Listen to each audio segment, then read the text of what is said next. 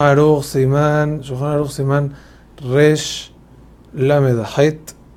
En este Siman vamos a aprender la importancia de fijar horarios de estudio en la noche. Una cosa es en el día, otra cosa es en la noche. Dice el, Shulchan Aruch, Tzarech leizaher belimud Torah halayla yoter mi Yom. Hay que cuidarse en el estudio en el horario de la noche más que en el del día. Y termina diciendo el Shoharuj algo muy fuerte, me batelo, yo me rubé. Y el que pierde el tiempo y no estudia, entonces su castigo es grave. Entonces el Mishnah ahora trae un par de Gemarot que enseñan que la noche fue hecha para el estudio, porque no se puede trabajar en la noche.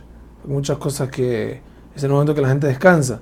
Entonces el horario libre que hay en la noche es para que la persona estudie y Hashem le favorece a la persona todo el día si uno lo hace y la Shejinah está frente a uno y es como si fuera a hacer servicio en el Betamikdash y también así se recibe la corona de la Torah y por eso es muy importante no perder el tiempo en la noche y estudiar en las noches. Ahorita, obviamente que una persona necesita descansar y necesita comer y dormir y afilu relajarse para poder servir con plenitud a Hashem y estar sano física y mentalmente, pero lo que uno pueda estudiar, fin un ratito, es muy importante hacerlo. Hazak Baruch.